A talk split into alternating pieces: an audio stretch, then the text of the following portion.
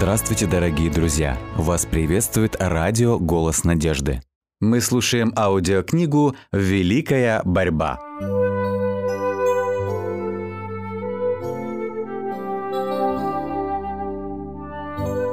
Глава 29. Происхождение зла.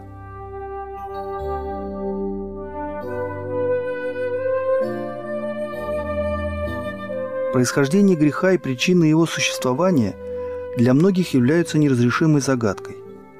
Видя разрушительное действие зла, неизбежно приносящего скорбь и опустошенность, люди невольно задаются вопросом, как это может допускать тот, чья мудрость, власть и любовь безграничны. В эту тайну они не могут проникнуть. В своем непонимании и сомнении они не видят тех истин, которые ясно раскрыты в Слове Божьем и предназначены для нашего спасения. Есть и такие, кто, стремясь узнать причину о существовании греха, пытаются проникнуть в то, что Господь никогда не открывал. И, конечно, не найдя ответа на возникшие у них вопросы, охваченные духом критики и сомнений, они оправдывают свое отвержение Священного Писания невозможностью разрешить эту проблему. Есть и такие люди, которые не могут найти удовлетворительного объяснения великой проблемы зла, в силу того, что предание и вводящее в заблуждение истолкование заслоняют от их взора библейское учение о сущности Господа, природе управления и его отношении к греху. Невозможно логически обосновать происхождение и существование греха. В то же время, рассматривая происхождение и окончательное искоренение греха, можно в полной мере осознать всю справедливость и милосердие, которые проявляет Бог по отношению к злу. Писание совершенно ясно учит, что Бог ни в коей мере не несет ответственности за возникновение греха. Не было ни произвольного удаления божественной благодати, ни изъянов в божественном управлении, которые могли бы привести к восстанию на небе. Грех – незваный гость, появление которого ничем нельзя объяснить. Это непостижимая тайна. Оправдывать грех значит защищать его. И если бы удалось найти причину существования греха или оправдать его появление, тогда он перестал бы быть грехом. Единственным возможным определением греха являются слова священного писания «грех есть нарушение закона». Грех появляется в результате следования принципу, находящемуся в непримиримом противоречии с великим законом любви, на котором основывается божественное правление. До возникновения зла во всей Вселенной царили мир и радость. Все находилось в совершенной гармонии с волей Творца. Любовь к Богу была превыше всего. А любовь друг к другу – беспристрастной и чистой. Христос Слово, единородный Сын Божий, был одно с вечным Отцом. Их природа и намерения были едины. Единственный во всей Вселенной, кто был посвящен во все замыслы Бога, это Христос. Через Христа Отец сотворил все небесные существа. Апостол Павел в послании в Колоссы пишет в первой главе стихе 16. «Ибо им создано все, что на небесах и что на земле, видимое невидимое, престолы ли, господство ли, начальство. И Христу, как равному с Отцом, все небо поклонялось и воздавало честь. Поскольку основанием правления Божьего закона был закон любви, счастье всех сотворенных существ зависело от того, насколько полно – они соответствуют его великим принципам праведности. Бог желает, чтобы сотворенные им существа служили ему по любви и оказывали ему почтение, которое проистекает из разумного понимания его характера. Он не находит никакого удовольствия в вынужденном служении, поэтому всем он дарует свободу воли, чтобы люди могли добровольно служить ему. Но нашелся некто, кто злоупотребил этой свободой. Грех впервые зародился в том, кто был вторым после Христа, кто был почитаем Богом, и кто в своем могуществе и славе стоял выше других небожителей. Для своего падения Люцифер был первым осеняющим херувимом, святым и непорочным. Так говорит Господь Бог. Ты печать совершенства, полнота мудрости и венец красоты. Ты находился в Эдеме, в саду Божием. Твои одежды были украшены всякими драгоценными камнями. Ты был помазанным херувимом, чтобы осенять, и я поставил тебя на то. Ты был на святой горе Божией, ходил среди огнистых камней. Ты совершен был в путях со дня сотворения твоего, доколе не нашлось тебе беззакония. Люцифер всегда мог бы пользоваться любовью и уважением небесного воинства, а также расположением Бога, направляя благородные свойства своей натуры для благословения других и прославления Создателя. Но пророк говорит, От красоты твоей возгордилось сердце твое, от тщеславия твоего ты погубил мудрость твою». Иезекииль, глава 28, стих 17. Постепенно Люцифер начал вынашивать в себе стремление к превосходству, так как ты ум свой ставишь наравне с умом Божьим, стих 6, а говорил в сердце своем «взойду на небо, выше звезд Божьих вознесу престол мой, и сяду на горе в сонме богов, взойду на высоты облачные, буду подобен Всевышнему». Исайя, глава 14, стихи 13 и 14. Вместо того, чтобы убеждать творение Божье любить своего Создателя превыше всего и быть преданными Ему, Люцифер попытался заставить их служить и поклоняться себе. Желая пользоваться почестями, которыми Бог Отец окружил своего Сына, этот повелитель небесных воинств задумал получить власть, принадлежащую только одному Христу. Все небо находило особенную радость в том, чтобы отражать славу Творца и возносить хвалу Богу. И пока Бог был столь чтим, все пребывали в покое и довольстве. Но теперь небесная гармония была нарушена. Самовозвышение, служение себе резко противоречили замыслу Творца, порождая недобрые предчувствия в сознании тех, для кого раньше Божья слава стояла на первом месте. На небесных советах Люцифера просили одуматься. Сын Божий убеждал его в величии благости и справедливости Творца, в том, что его закон свят и незыблем. Сам Бог учредил порядок на небесах, и, пренебрегая им, Люцифер тем самым бесчестил своего Творца, вергая себя в пропасть погибели. Но все предостережения, исходящие из безграничной любви и милосердия, еще сильнее возбуждали в нем дух сопротивления. Люцифер позволил чувству зависти завладеть собой, и его действия становились все более решительными. Гордясь собственным величием, он жаждал высшей власти. Он не оценил должным образом те великие почести, какими Господь окружил его, и не воздал благодарности своему Творцу за его дары. Он кичился своим превосходством над всеми небесными существами и возмечтал стать равным Богу. Воинство небесное с любовью и почтением относилось к нему. Они с радостью выполняли его повеление, потому что он был облечен наивысшей мудростью и славой. Однако признанным властелином небес был Сын Божий, обладавший властью и силой наравне с Отцом. Христос участвовал во всех советах Бога, тогда как Люциферу не были открыты божественные намерения. Почему, спрашивал себя этот могущественный ангел, Христу должна принадлежать верховная власть? Почему он выше меня, Люцифера? Оставив свое место перед лицом Божьим, Люцифер начал сеять среди ангелов дух недовольства – окружив себя непроницаемой таинственностью и скрывая свои настоящие намерения под маской глубокого почтения к Богу, он стремился вызвать недовольство к законам, которым подчинялись небесные существа, указывая самым недвусмысленным образом, что они содержат совершенно ненужные ограничения. Так как по своей природе ангелы святы, внушал он, то, следовательно, они должны следовать побуждениям собственной воли. Он стремился вызвать к себе сочувствие, делая вид, будто Бог проявил несправедливость к нему – наделив наивысшими почестями Христа. Он утверждал, что стремится к большей власти и более высокому положению не для самовозвышения, но для того, чтобы дать возможность всем небожителям подняться на более высокий уровень. Господь в своем великом милосердии проявлял долготерпение по отношению к Люциферу. Он, насаждавший дух недовольства, не сразу был лишен своего высокого положения, и даже тогда не потерял его – когда стал выдвигать свои незаконные требования перед верными ангелами. Он долгое время оставался на небе. Много раз ему предлагали прощение при условии, что он раскается и смирится. Все усилия безграничной любви и мудрости были направлены на то, чтобы раскрыть ему его заблуждение. Дух раздора до той поры был неизвестен на небесах. Вначале и сам Люцифер не понимал, в какую бездну он катится – не понимал истинной природы своих чувств.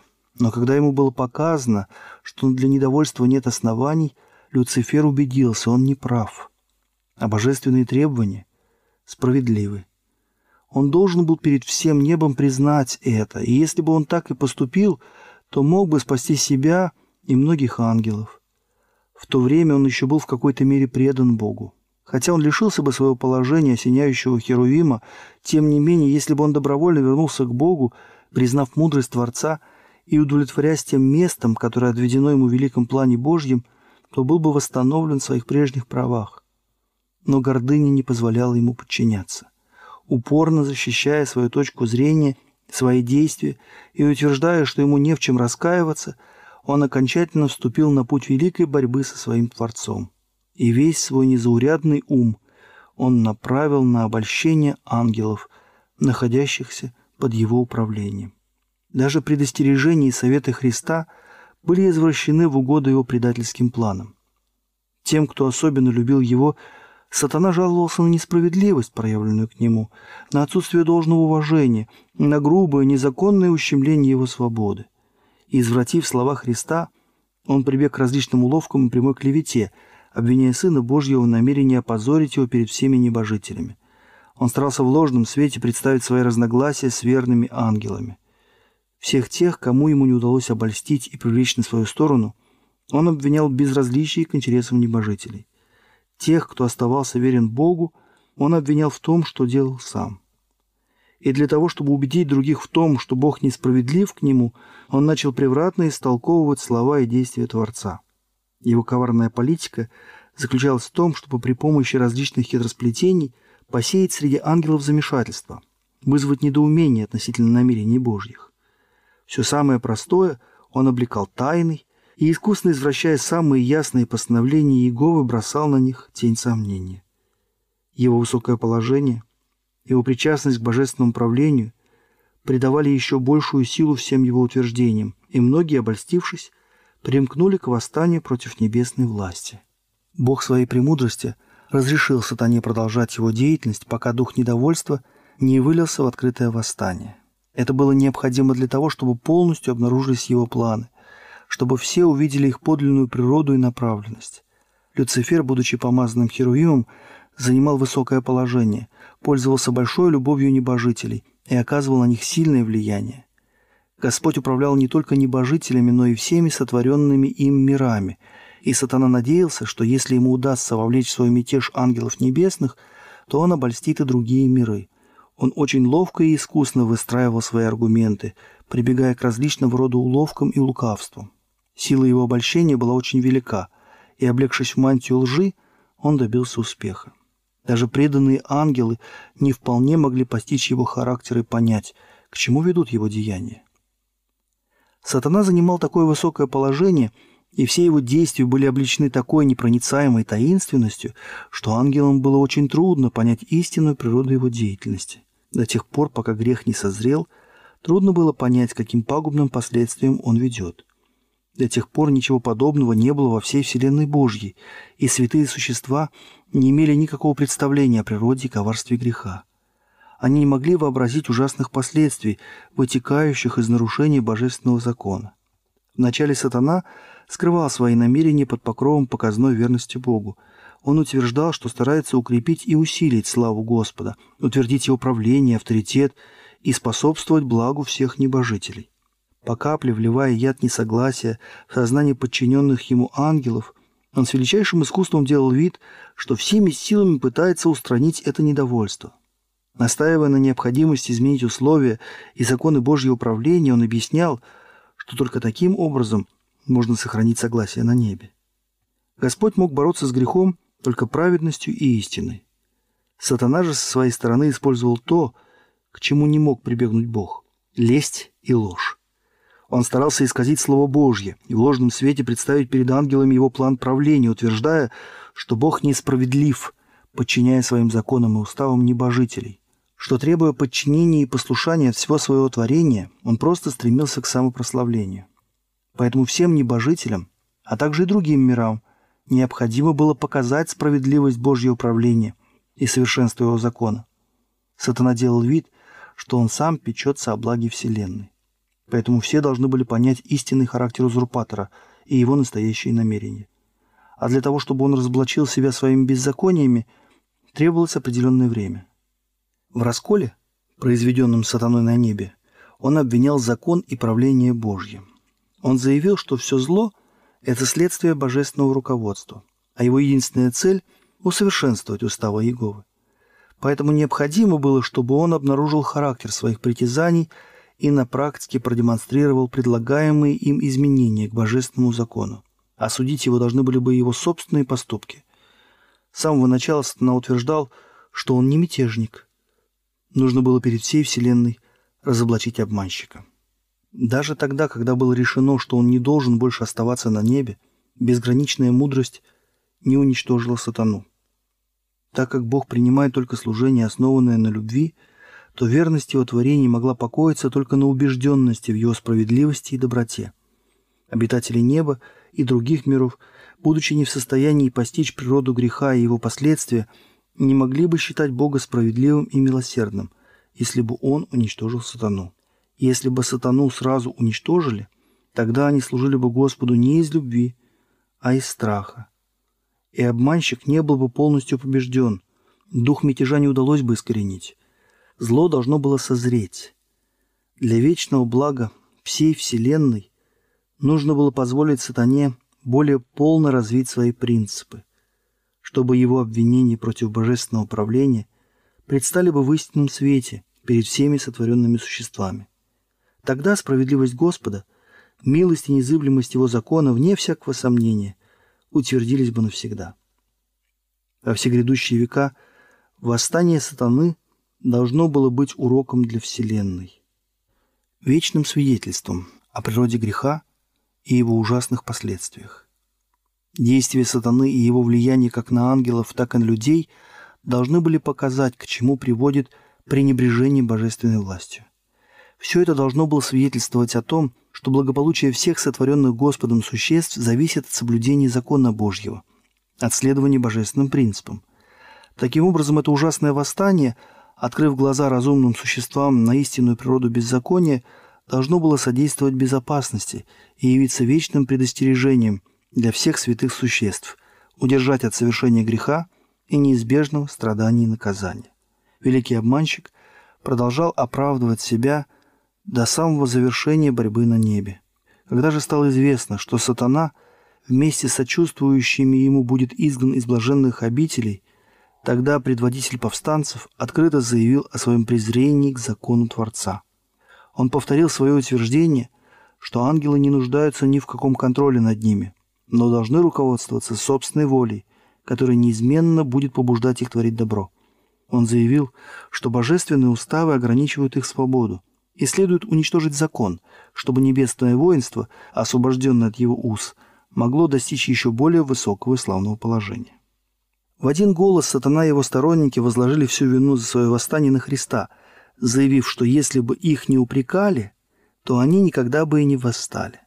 Бросив дерзкий вызов Богу, упорствуя в своем неповиновении, тщетно пытаясь свергнуть правление Божье и при этом изображая себя невинными жертвами деспотической власти, великий обманщик и его приверженцы были, наконец, изгнаны с неба. Тот же дух, который привел к восстанию на небе до настоящего времени, вдохновляет мятежников на земле. Среди людей – Сатана проводит ту же политику, которую проводил, обольщая ангелов. Его дух и сегодня господствует в детях непослушания. Подобно ему, они стремятся уничтожить ограничения закона Божьего и обещают свободу людям, нарушающим его предписания. Обличение во грехе продолжает вызывать тот же дух ненависти и сопротивления. Когда обличающие вести от Бога пробуждают совесть, сатана побуждает людей оправдывать себя и искать сочувствие и поддержку окружающих. Вместо того, чтобы исправить свои ошибки, люди восстают против обличителя, будто он является единственной причиной возникшей неприятности.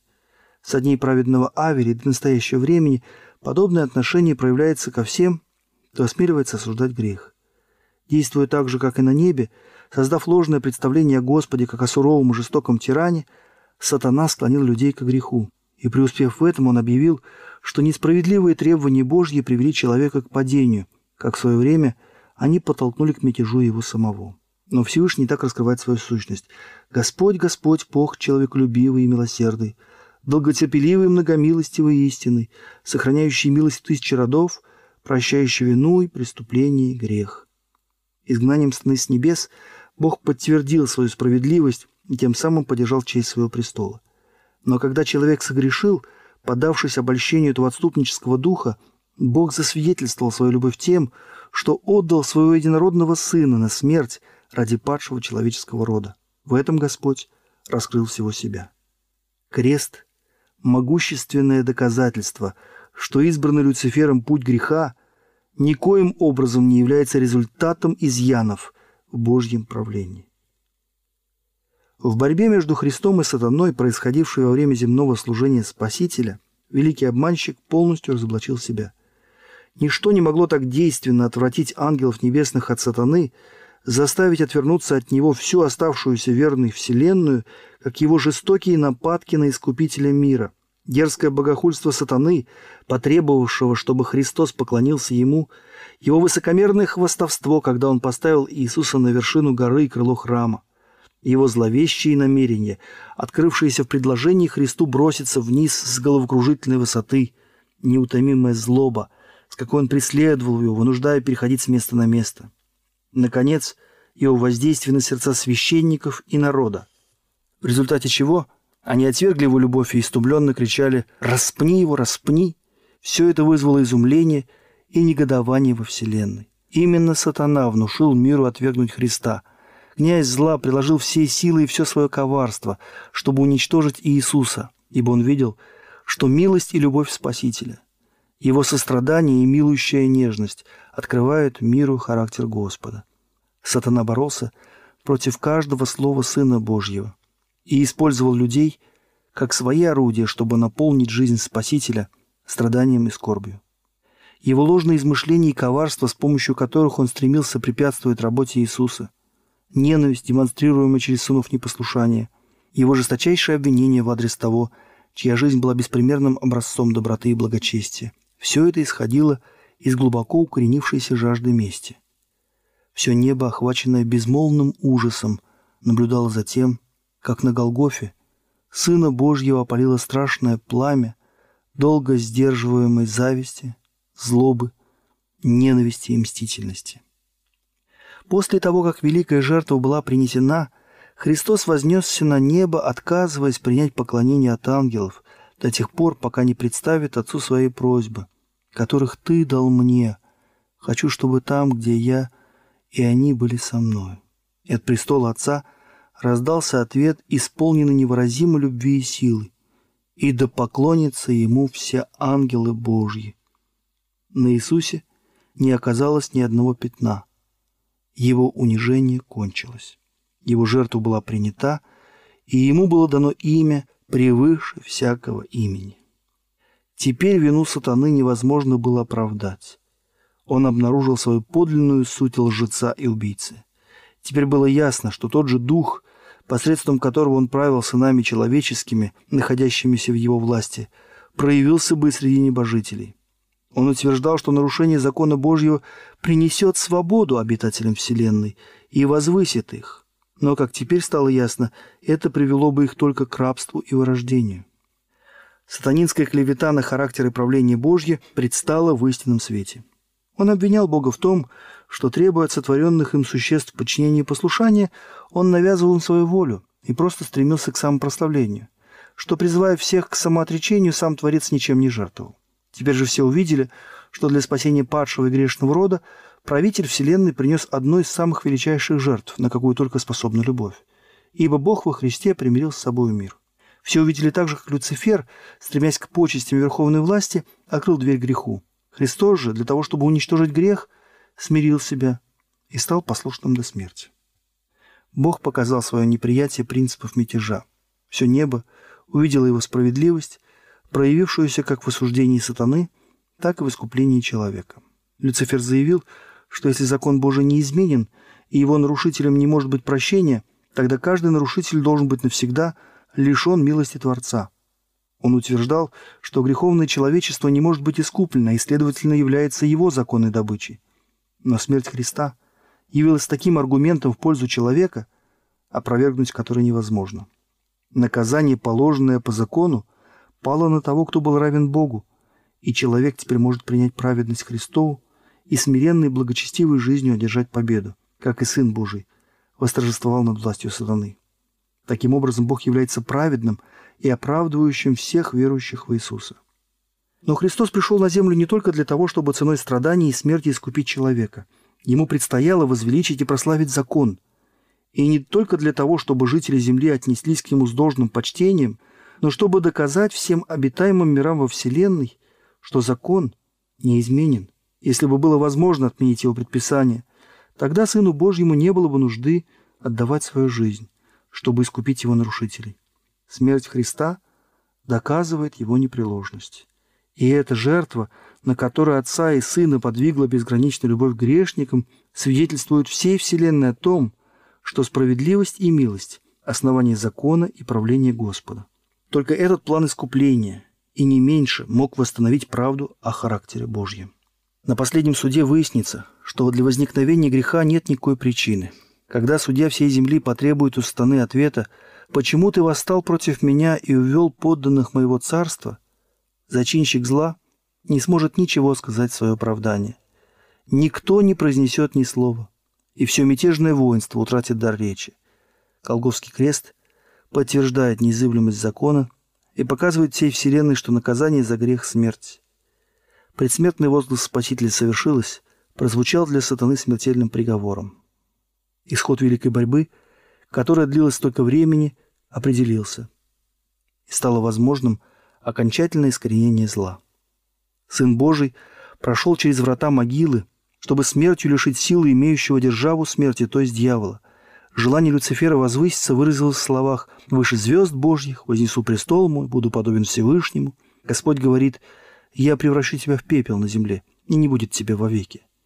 Когда придет день, пылающий, как печь, тогда все надменные, поступающие нечестиво, будут, как солома, и пополитый грядущий день, говорит Господь Саваоф, так что не оставят у них ни корня, ни ветвей. Книга пророка Малахии, 4 глава, стих 1. Вся вселенная увидит, что есть грех и каковы его последствия. И его полное уничтожение, которое, совершись оно в самом начале, повергло бы ангелов в страх и навлекло бы бесчестие на Бога, ныне будет доказательством его любви – и возвысит его перед обитателями Вселенной, которые находят наивысшее наслаждение в исполнении его воли и в чьих сердцах запечатлен его закон. Никогда больше не будет зла. Слово Божье говорит, и бедствие уже не повторится. Наум, 1 глава, стих 9. Закон Божий, который сатана представил рабским ермом, будет почитаться законом свободы. Испытанное и выдержавшее испытание творение – никогда больше уже не поколеблется в своей верности тому, кто в полной мере открылся перед ним во всей своей непостижимой любви и безграничной мудрости.